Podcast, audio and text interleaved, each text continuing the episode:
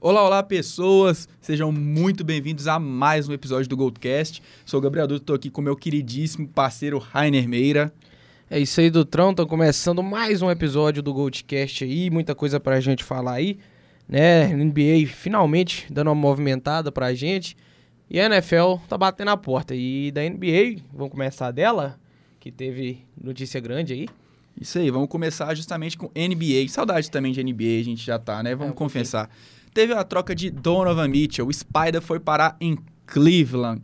Convenhamos, foi a melhor troca, é, ao meu ver, essa troca do Donovan Mitchell pro Cleveland, justamente por ser um elenco jovem, por ser um cara que encaixa. Eu tava com rumores que o Donovan ia pro Knicks, não fazia sentido o Utah pegar jogadores fracos e picks, justamente por causa do Donovan Mitchell, além de rumores no Lakers. Não acho que encaixaria Donovan Mitchell com LeBron e Anthony Davis.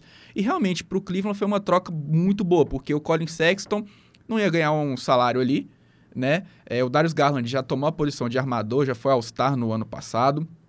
Então acabou encaixando um elenco jovem, o Donovan Mitchell vai poder jogar o que ele sempre jogou em Utah, vai poder compartilhar a bola com outros jogadores, vai ter mais jogadores importantes como Evan Mobley, o próprio Isaac Okoro e o Jared, Jarrett Allen. Allen. E também tem os jogadores que vêm do banco, né? O Kevin Love, tem o Chad Osman, tem outros jogadores no- novos como o Lamar Stevens, tem o Ricky Rubio. Então, eu acho que foi uma troca muito boa. Só pra falar direitinho da troca, o Cleveland recebeu o, o Donovan Mitchell e mandou para Utah o Colin Sexton, que assinou também um contrato com, com o Utah, que era o que ele queria, né? Sim. E agora o Utah vai ter uma, uma estrela jovem ali, né? Que o Colin Sexton é um bom jogador, Sim. mas para Cleveland, o Darius Garland se mostrou muito melhor. É, o Laurie Markkinen também foi. O, É um bom jogador também. O Laurie Markkinen é um bom jogador também, novo também. Desde que saiu acabou... de Chicago, era um cara que mostrava o potencial, conseguiu bons números até em Cleveland, mas pela troca foi- eu acho que realmente era, é um bom lugar para o Markkanen ir e um bom replacement aí também para o Cleveland. Né? E o rookie Ochai Ajabi, que foi selecionado nesse draft na 14ª pick pelo Cleveland. Além de três picks de primeira rodada que não são protegidas e duas pick swaps, né? Duas trocas de pick dos próximos drafts aí de 2026 e 2028. É como eu falei, cara, eu acho que o Donovan encaixou muito, vai encaixar muito nesse time. O time do Cleveland é um time bem perigoso agora para poder fazer um barulhinho ali. Já foi muito bom ano passado, com três All-Star, né? Então, assim, é, eu acho que vem muito forte, né? Sim, o time de Cleveland tem tudo para se colocar aí como um time de playoff agora realmente, que pode vir para playoff e vencer, né, com, com o Spider chegando, porque ele é um cara que decide, né? Acho que faltava isso em Cleveland, era um time muito jovem, um time muito habilidoso, mas não tinha aquele cara que vai pegar a bola e carregar quando necessário, quando o jogo apertar. É, é o Donovan Mitchell, é esse cara, ele já se mostrou esse cara em Utah, é, só que faltava ajuda para ele em Utah, sabe? É, às vezes o Rudy Gobert é um ótimo jogador, mas é, é longe de ser um jogador que, que você quer que seja sua dupla ali de é, All-Star, vamos dizer assim, aquele jogador que faz acontecer, né? Ele é um ótimo jogador, um dos melhores defensores aí da liga, mas é, não... Não tava dando certo. Só com ele também não, não ia resolver. E o Utah tava apostando sempre nos dois e já não tava com um clima muito bacana lá em, em Utah. Então acho que é uma troca win-to-win, sabe? Aquele tipo de troca. Tipo Atlanta e Dallas trocando Trae Young e Luka Doncic. É uma troca desse nível, porque o Utah recebe bons jogadores, jogadores jovens, o Laurie Markkinen, o Colin Sexton, o próprio menino do draft aí, que eu esqueci o nome que você falou, O Agja, o Agbaji. Ajab, isso. E então é um time. É, o Utah pode. Não é que o Utah dispensou Donovan Mitchell pra reconstruir o time do zero. Não. Já pegou bons nomes pra já começar essa reconstrução. E quem sabe pode evoluir aí já nessa temporada. E com essas picks que eles arrumaram para os próximos anos, podem vir a montar um time nova, novamente que brigue nos playoffs. Esse ano, obviamente, é, devem jogar bem abaixo do que jogavam nos últimos anos, é sempre brigando aí nas cabeças. E eu acho que o, o Donovan Mitchell chegando para Cleveland coloca o Cleveland nesse patamar de brigar lá em cima. Não sei se consegue bater de frente com os favoritos ainda, mas potencial tem para isso. Eu acho que essa troca foi tipo, que você falou, do Utah tá preparando, né, um núcleo, um novo núcleo. Foi tipo o Oklahoma, né, que tá montando o time pelo Shai, né? Conseguiu o Shai na troca com os Desculpa, Clippers. pai, mas eu vi o Shai. Então, assim, foi, Foi, foi um, esse estilo, né?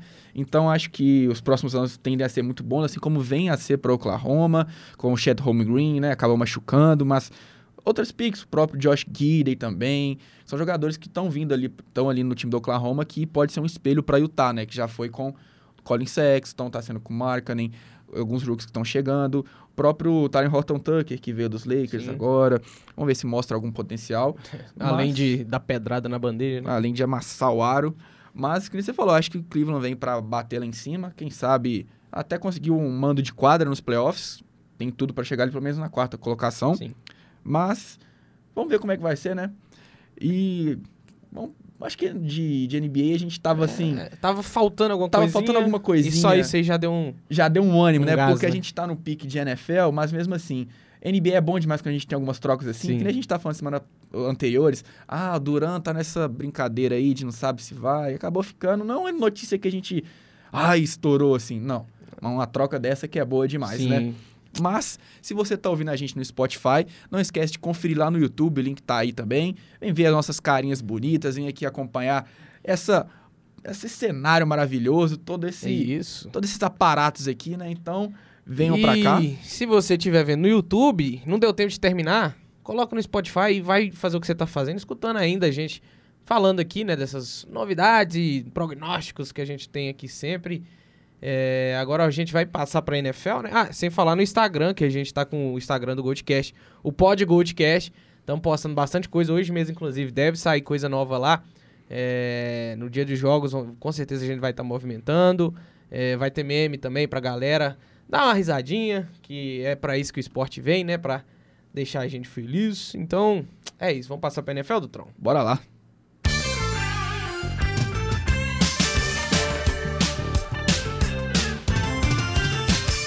E é isso aí, Rainin. Rainin para os íntimos, ou seja, para mim e para poucos. Alô. Raine. Alô, Rainin. A gente vai falar um pouco sobre o top 100, né? Aquela repercussão sadia, né? Que a gente sempre tem assim, todo mundo fala do top 100, fala, nossa, tá errado, outros concordam. É assim, cara, nunca vai estar certo, a gente sempre vai criticar, porque analista é muito difícil. Parece que a gente até é melhor que muito analista aí, né? Mas assim, top 100 teve algumas coisas polêmicas, como sempre. Algumas até demais. Até demais. Alguns concordam, outros não concordam, como talvez eu vou concordar com o Rainer, ele não vai concordar comigo, nem vocês vão concordar conosco. Não, Mas- só hoje cedo a gente já ficou umas três horas discutindo uma coisa assim que É. passava na mão. Quase passando a mão. Se alguém tá, tá disposto aí a comentar, vamos comentar aí. Green Bay contender de Super Bowl? Sim ou claro? Brincadeira. Só um adendo que a gente tava conversando. Time de meio de tabela. E também a mesma coisa dos Patriots. Eu coloco os Patriots, eu tô sendo até mais torcedor dos Patriots do que o próprio Rainer. Eu tô sendo pé no chão porque o time ainda não é estudo. Tá vendo? Ele é pé no chão com os Patriots, mas não é pé no chão com os outros times. Mas enfim, Patriots time de playoffs, ao meu ver. Só não vão passar em primeiro por causa dos Bills. Hum, sim, concordo, mas dá pra brigar se o time mostrar o potencial. Agora, Green Bay ser contender de Super Bowl perto dos outros times que a gente tem na liga, e tem pelo menos cinco times mais fortes que Green Bay. Quatro. Cinco. Top 5 no top 5 ali em cima. Não, não, não, não. Mas vamos falar de top 5, então vamos falar as- algumas coisas do top 5 do é estranho falar do top 5 do top 100 da, É, da o top lista. 5 do top 100, né? Que É. começou aí com Thomas Tom Eduardo. Brady, pela quarta vez, foi eleito o melhor jogador. Nenhum jogador conseguiu mais do que quatro vezes. Ele é o maior. Foi eleito em 2011, 2017, 2018 e agora em 2022. Thomas Vindo de aposentadoria, já vindo pro top 1, né? E assim, Mostra que tá, panela velha que faz comida boa, né? Porém, ao meu ver também, é... não acho que Tom Brady é top 1 na liga. A gente sabe, a gente não pode desmerecer, eu mesmo falo. Não tem como falar mal do Tom Brady, mas levando em comparação com outros jogadores, como o próprio Aaron Donald, que tá em- no segundo, segundo lugar dessa, dessa lista, acabou de vir de um anel de Super Bowl. Sendo de- defensor sendo da liga, defen- né? Tipo assim, sendo um dos principais ali. Então, assim, ao meu ver, Aaron Donald tá- estaria ali em cima do Tom Brady. Eu acho que essa Ai, que decisão do. Tom Brady foi. É, aí foi boa. essa decisão do Tom Brady foi a que mais pegou muitas pessoas. Porque o próprio Aaron Rodgers, que. Não, como sempre, o Rainer vai falar, "Ah, o coração aí, não é. Vamos falar. Realmente, não sou clubista como Rainer com Mac Jones. Mas, enfim, Aaron Rodgers vindo de back-to-back MVPs terceiro lugar de novo. No ano passado ele foi, ficou em terceiro lugar também. E pra você ter uma noção, só uma, uma comparação. No único ano que o Aaron Rodgers foi top 1 da liga, em 2012, ele veio de um MVP em 2011. Né? E o título dos Packers também foi em 2010. Foi essas coisas assim. E ele acabou, acabou de novo na terceira colocação. Ao meu ver, Aaron Rodgers acima ali, com certeza. Eu colocaria Aaron Donald talvez no top 1, ou então É, até o próprio Mahomes ali no Ao meu top ver, 1. o Aaron Donald deveria ser o top 1, porque o que ele faz sendo defensor. Esse time do, do Rams só foi pra frente por causa do Aaron Donald por muitos anos. E ano passado não foi diferente. Ele foi um cara que dominou a liga é, ali nas trincheiras absurdamente. Pra bloquear o Aaron Donald tem que, do- tem que dobrar. Você não Triplicar, né? a- às vezes até tripli- você não consegue marcar o Aaron Donald sozinho, não, não tem condição. Ele vai se livrar de você em dois segundos ou menos. Então, pra mim, ele deveria ser o primeiro. É, vou deixar o clubismo de lado, mesmo que Thomas Eduardo seja o jogador mais def- decisivo da NFL, isso aí tem nem ques- que questionar. É, mas sim, alguns jogadores estariam na frente dele hoje, em questão de ah, ser melhor né, hoje. Então, o Aaron Donald, o próprio Aaron Rodgers, o Mahomes. O Mahomes aqui ano passado ele deu uma, uma leve. Né, é, O início da temporada dele foi, foi, meio um irregular. Irregular. sim. Então acabou ficando nos pezinhos atrás aí com o Mahomes, mas é, acho, eu- a posição do Mahomes eu achei- até justa. Mas o Tom Brady deveria ser terceiro, acho que tinha que ter essa troca. Até desceria um Donald e Rodgers, não, acho que terceiro tá de bom tamanho ali.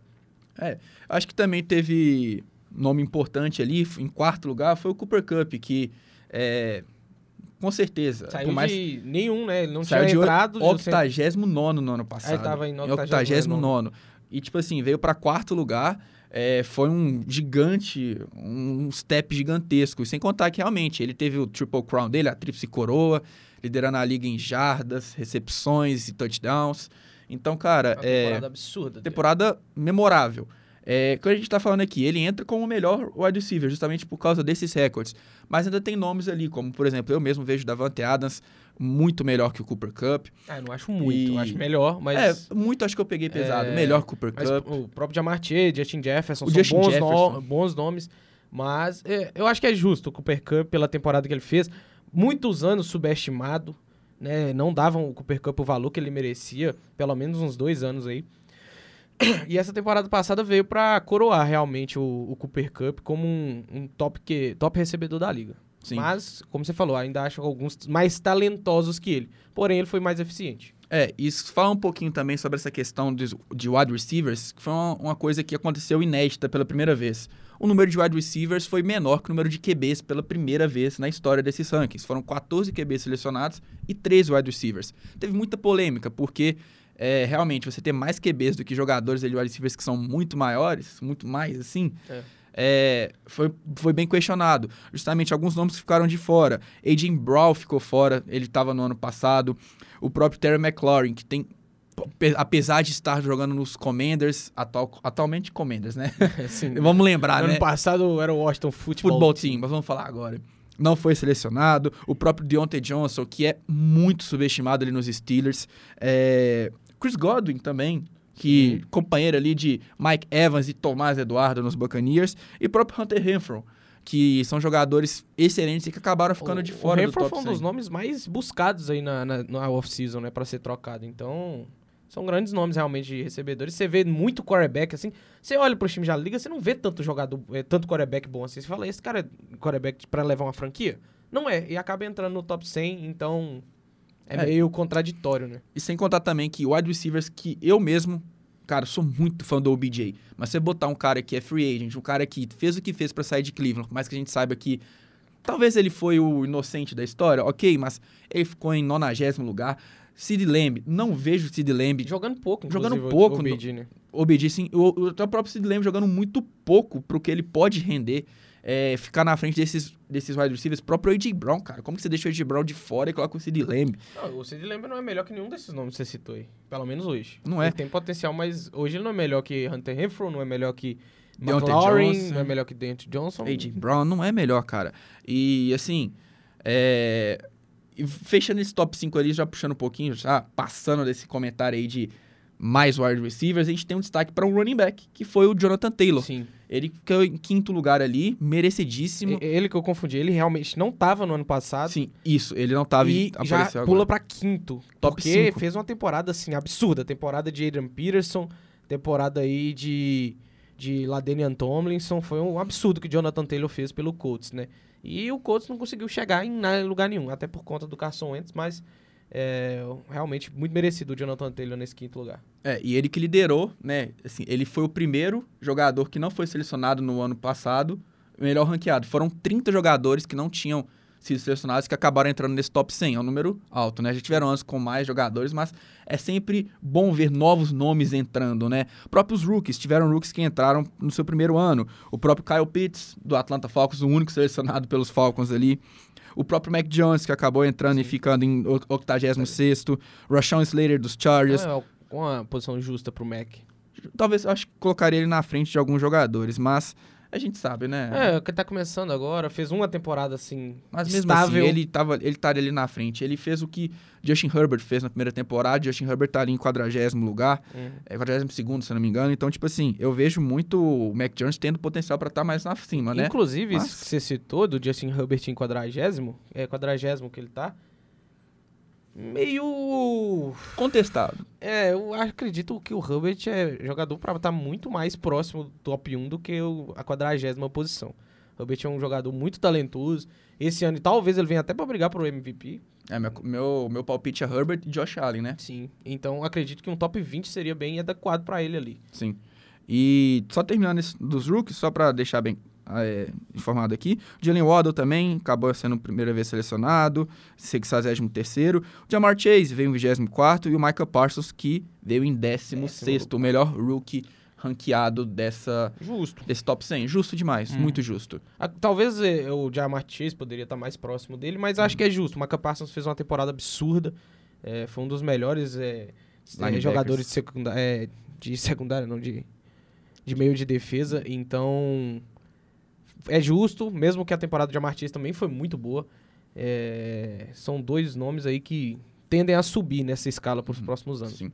Foram selecionados os calouros ofensivos e defensivos do ano, né? Jamar Chase e Micah Parsons. E um outro dado que o Micah Parsons é o, é o rookie de defesa do ano, né? Que foi o melhor ranqueado. Passou até o Nick Bolsa, que tinha ficado em 23 ou 4 se não me engano, na seleção dele. E última coisa que eu achei muito interessante, a gente tem falado de Justin Herbert, a gente pode falar até um pouco dos Chargers, que foi o melhor time nesse top 100 com oito jogadores selecionados. Teve Joey Bosa, Justin Herbert, Keenan Allen, Corey Linsley, Dervin James, Austin Eckler, Rashawn Slater e J.C. Jackson, que chegou. Se for contente, pode até falar um pouquinho de Khalil Mack, que estava no Sim. ano passado. A gente poderia transformar em nove, mas... Aí eu vou, oito, eu vou dar um, um pitaco aqui nos insiders aí dos Estados Unidos, que eles colocaram o Chargers como o último colocado na divisão. E ele é o jogador, o time que tem mais jogadores no top 100. Então, qual, qual que é o... A lógica, é o critério. Entendeu? A gente não vê critério nisso. A gente tá vindo aqui para expor vocês que a opinião da NFL é muitas vezes pior do que qualquer é coisa. É mais contraditório que, sei lá, o Casa Grande fazendo conta, pô. Não existe. Os caras colocam os caras como o último colocado na divisão, mas é o time que tem mais jogadores é, no top 100. Ou seja, é o time que tem me é o melhor time, que tem mais jogadores bons no time. E a estatística coloca em segundo lugar os Chargers como o time, o melhor time ofensivo da, da liga. Não faz o menor sentido. Não, o que a gente tá até conversando. Primeiro lugar, eles colocaram os Chiefs, segundo os Chargers. Não lembro o terceiro lugar, mas eu acho que o terceiro ficou com Bills ou Bucks. Aí de defesa, eu tava até falando com o Rainer, eu falei, cara, não tô acreditando. Os caras colocaram os Packers como a melhor defesa da NFL. A defesa em toda segundo Frankenstein. Não, não é Frankenstein, vamos falar. Não, a é defesa é, boa. a defesa tá se ajustando. É a defesa né? mais é jovem é da, da liga. De, é cheia de peças, assim, mas nada que se encaixa ainda. Tem que encaixar. Não dá pra você cravar que eles já são. Sim, é a defesa mais jovem promissora da liga. Não tem jogador com mais de 30 anos ali no, na defesa. É, e segundo os Bills, em terceiro, Saints. Saints tem uma baita de uma defesa, mas não vejo melhor que os Bills é, nessa NFL. Mas enfim. É, é isso aí, é o ranking da NFL. Essa comédia para todos aí, mas a gente gosta de analisar um Não, pouquinho e falar isso. Parece filme do Charlie Chaplin, sei lá. É, os, a NFL tem as coisas assim que é um absurdo, não dá para concordar com nada. Eu queria destacar também foi a, a queda, né? É uma queda pequena, obviamente, mas é, o Josh Allen saindo de décimo para décimo terceiro. É, e foi um cara que concorreu MVP, né? Então eu acredito que deveria estar mais para cima. É, mas ficou em 13 terceiro, ainda é uma posição entre, né, obviamente, top 20, mas o Josh Allen é um dos melhores jogadores da liga. É, então, acho que foi injusto com ele, ele ter caído. E um destaque que eu dei foi para um cara que eu não vejo ele sendo ele não tem tanto fu- futebol, assim, vamos dizer, pra estar nessa posição, que foi o Debo Samuel em 19 Ah, eu até. Eu concordo com você. Porque tipo ele assim, não é melhor que o Jamar Chase, que tá em 24 Ele não é melhor que, sei lá, quem tá mais pra trás aí. É porque a temporada do Debo Samuel foi muito boa. Não, sim, foi, foi muito, foi boa, muito boa. mas não acho que realmente, você falou, não acho que teria que estar na frente do próprio Jamar, Jamar Chase. Chase. Ele ficou na frente até do Keenan Allen, que teve uma temporada boa, mas ainda acho que o Debo Samuel foi melhor. É, ele ficou ali num, num pau a pau com, com o Justin Jefferson, ficou em 17 Assim, cara, é, não sei, mas como você falou, Jamar Chase na frente de Debo Samuel, Debo Samuel, acho que no top 30 ele É, teria era que ok. entrar. Teria que Pela entrar. temporada, mesmo que ele não, não seja é, talentoso quanto os outros, assim, eu não vejo ele sendo mais talentoso que pelo menos uns sete. É, receiver. Diggs, Cooper Cup, Sim. Tyreek Hill. Então, é, pela temporada merecia, mas ainda acho que foi muito alto o, a o posicionamento dele. É, de resto, eu acho que era o que eu tinha pra destacar desse top 100. assim. É sempre muito controverso, mas é, é legal a gente ter né, essa, essa- esse debate. Peraí, só, só um minutinho. Você tá ouvindo uma coisa aí? Eu tô ouvindo o meu retorno aqui. É hora da informação inútil. Rapaz. Rapaz, rapaz, eu fui É pego de isso surpresa. aí, foi eu fui pego de surpresa, surpresa. que eu, eu não tinha trago nada dessa vez, não. Dessa vez o quadro específico de Rainin. Eu mesmo, eu vim trazer ele hoje. Cara Rainer, tomou conta, filho. que me surpreendeu na primeira vez. Agora eu surpreendo, sim. A informação inútil da semana é: Kyrie Irving é canhoto. Porém, desde pequeno, ele apanhava na escola quando ele escrevia com a mão esquerda porque incentivavam ele a escrever com a mão direita, porque era dado como feio e errado es- escrever com a mão esquerda. Mas Kyrie Irving nasceu canhoto, porém, hoje ele é destro. Cara, Essa é informação inútil pra vocês. puta que pariu. Mas enfim, vamos passar para o nosso próximo bloco de, de discussão, né? Vamos falar sobre Eu o que a acho- gente mais Eu espera. acho que é a primeira vez que eu vejo um caso de um cara que era de uma. né, era uma mão predominante, trocou durante a vida. Eu não sabia que isso podia ser possível, não. O cara foi literalmente linchado porque ele era canhoto quando era criança. Canhoto Acho aqui que é não. por isso que ele deixou a. que era a escola católica, né? Acho que é por isso que ele deixou e acabou mudando de Ah, religião. então né? é por isso que ele é negacionista, então, ele é, de direita, né? Não, o cara cortou. Nossa, essa foi, foi boa. Aí ele ca- acabou cortando pro outro lado. Mas vamos falar sobre o kickoff da NFL, que começa nesta quinta, dia 8. Los Angeles E Rams que e começo, e que começo. Los Angeles Rams, o atual campeão e o favorito a chegar no Super Bowl Buffalo Bills junto com o Bucks. Mas que jogo, hein? Que jogo. A gente vai trazer um pouquinho desse esquenta pra vocês, alguns matchups aí, alguns pontos que a gente tem a destacar. Eu já começo destacando, ao meu ver, o principal duelo do, do desse jogo, que é, é Stephon? Stephon Diggs e Jalen Ramsey. É um duelo de cornerback contra o wide receiver. Ao um meu dos ver, melhores corner, talvez o melhor cornerback o da melhor liga cornerback da liga, e um junto dos top 5 recebedores, né? Com certeza. E um dado bastante interessante, por mais que a gente saiba, a NFL não é que nem NBA, que tem quatro jogos por, por, por temporada contra o mesmo time, dois, até futebol, né, que são assim. Mas, curiosamente, o Stephon Diggs e o Jalen Ramsey se enfrentaram somente duas vezes na carreira. E nesses dois jogos, o Stephon Diggs teve quatro targets, teve duas recepções, nove jardas e um TD. Nos dois jogos? Nos dois jogos. É assim, teve um TD? Ok. Mas o Jalen Ramsey parece que segurou ele assim, com um, touro. O Jalen Ramsey é conhecido por isso mesmo, ter esse É, sangue no olho. ele, o Jalen Ramsey ali no, na, no que a gente chama na NFL de ilha, né? Você soltar um recebedor na ilha com o Jalen Ramsey, ele não vai receber bola. É simples assim. É, é o Darrell Reeves no auge, é o. O menino lá que marcava o- Randy Moss. É o Dion Sanders no auge. O menino foi o menino foi lá, aquele menino lá. Foi osso. É, é tipo isso, cara. Eu vejo o Jalen Ramsey nesse nível. De Darrell Reeves no, na Reeves Island, que não existia bola que era receptível no, perto do Darrell Reeves. Era o Deion Sanders ali, que o único que batia de frente com o Deion Sanders era o, o, o menino do 49ers. Nossa, eu tô esquecendo o nome de todo mundo, né? Eu vou deixar você lembrar, que senão eu vou falar. É, calma aí, é Randy Moss Jerry- e Jerry Rice, isso. Que era o único que conseguia receber bola na, na frente do Deion Sanders, né? E Jalen Ramsey sempre faz bons trabalhos aí contra os melhores recebedores da liga.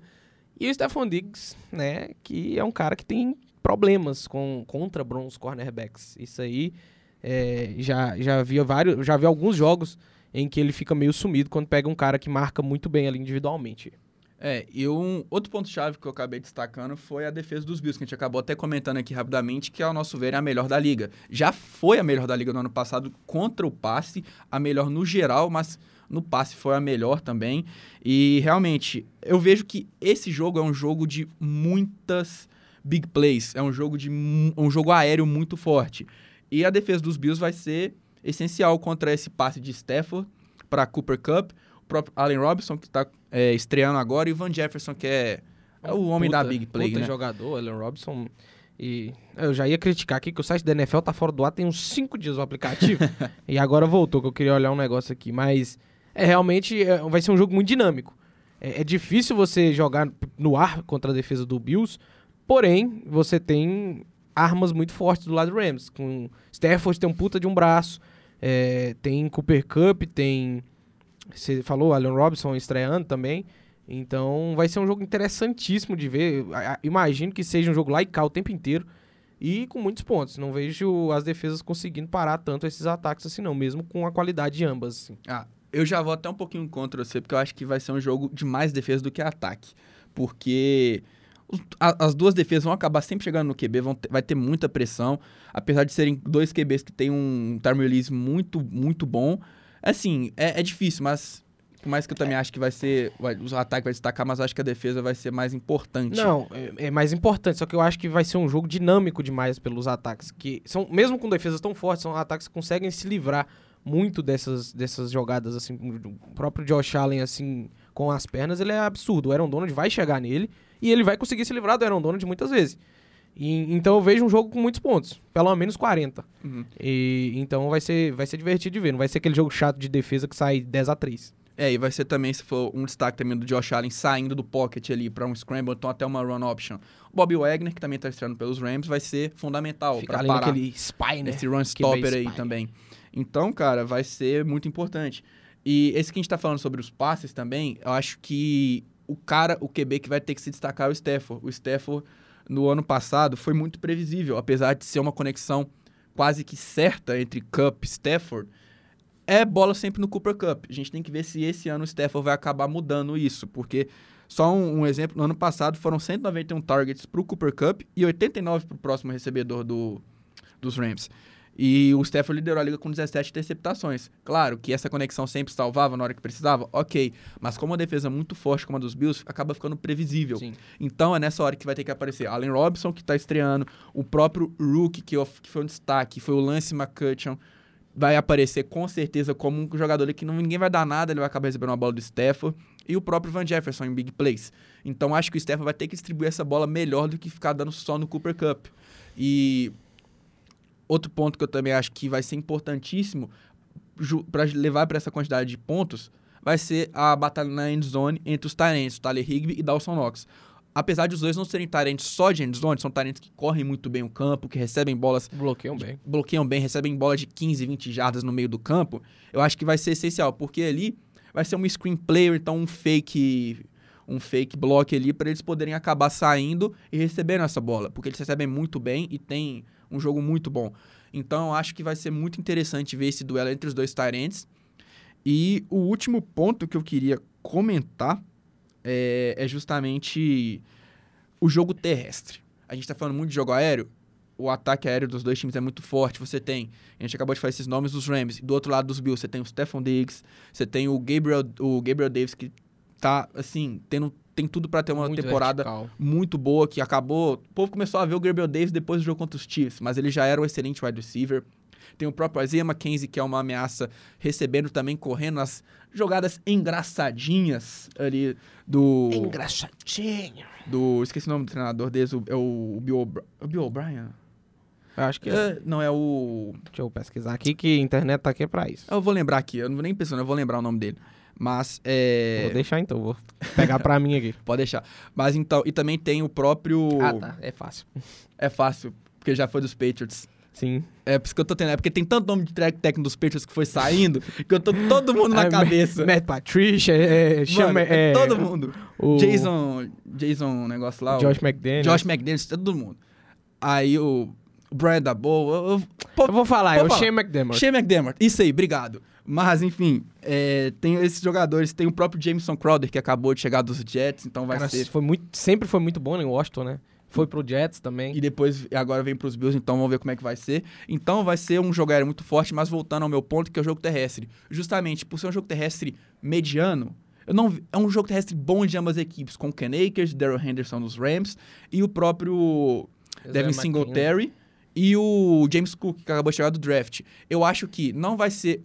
Não vai ter muitas carregadas para os quatro jogadores ali, porque vai ser bola aérea. Mas em um momento o jogo terrestre vai ser uma, um fator surpresa. Quando vai estar todo mundo esperando um passe, acaba vindo um Eu jogo não, vejo, terrestre. eu não vejo nem surpresa. Eu acho que ele vai ser um, um fator chave, pelo menos no terceiro, quarto, assim, pra cansar as defesas, sabe?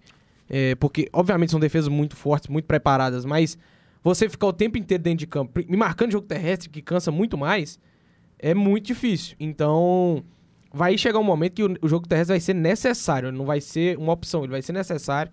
E aí vai ter que brilhar a estrela das linhas ofensivas aí, porque a gente já falou, é, os running backs não são de alto nível, são running backs bons, mas que não, não são caras que vão chegar fazendo a diferença. Queria destacar que você falou aí do Stafford é, ter que distribuir melhor a bola, e foi um cara que teve o recorde de interceptações no ano passado. Isso é uma coisa que vem do jogo do Stafford de problemática desde o Lions. É um cara que não cuida bem da bola, né? É, ele tem passes aí bem duvidosos às vezes, mesmo que seja.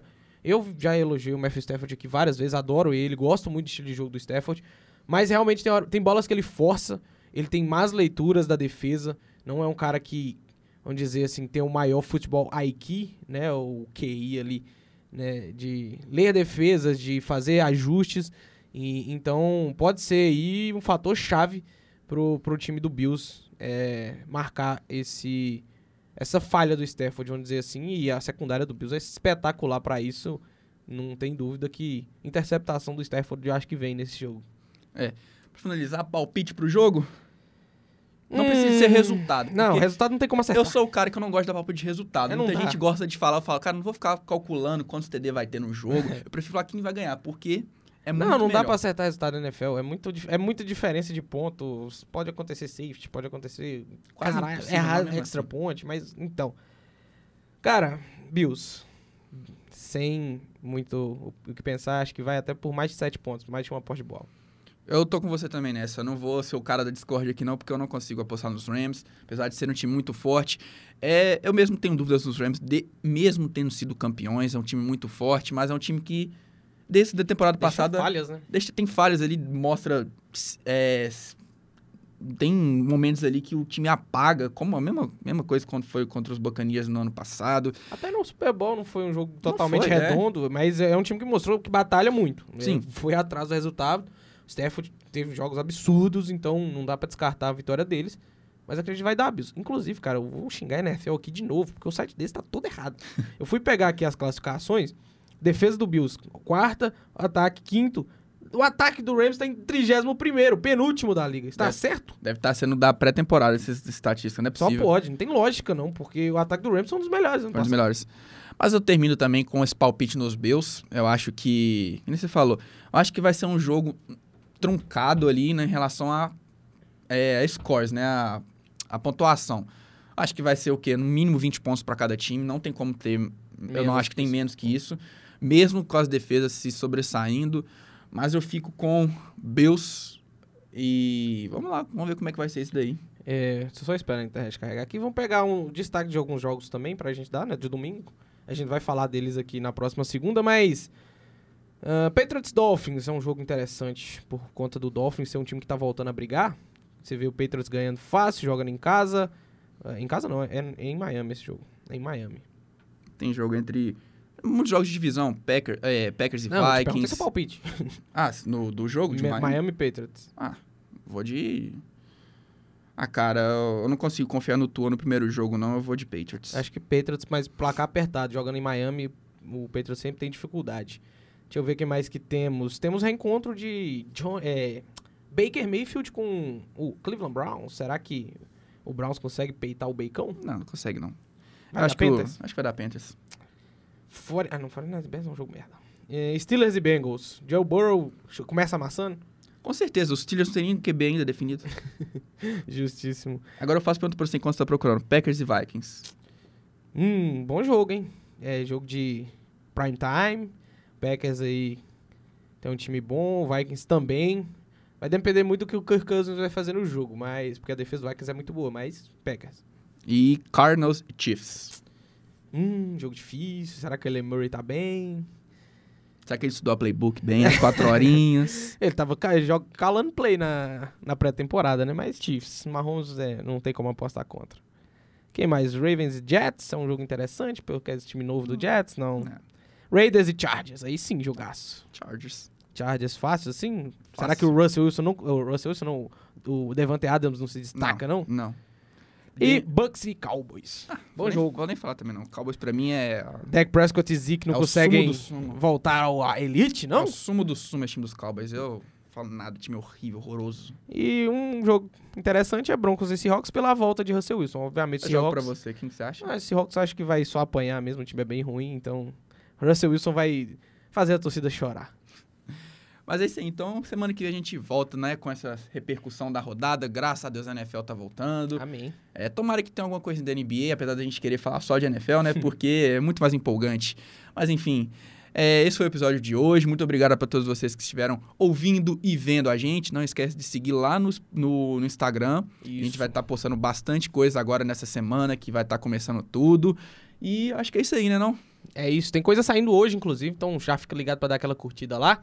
É, a gente vai ficando por aqui, semana que vem a gente volta com os resultados e o esquenta pro Sunday Night. O Sunday Night, é isso mesmo? Sunday não, night, Monday Night. night, tem tudo. Ma- não, é Monday Night. É É, Monday o programa Night, é segunda, pô. Vou fazer um esquentinha pra o esquenta, o esquenta pro, pro Monday Night.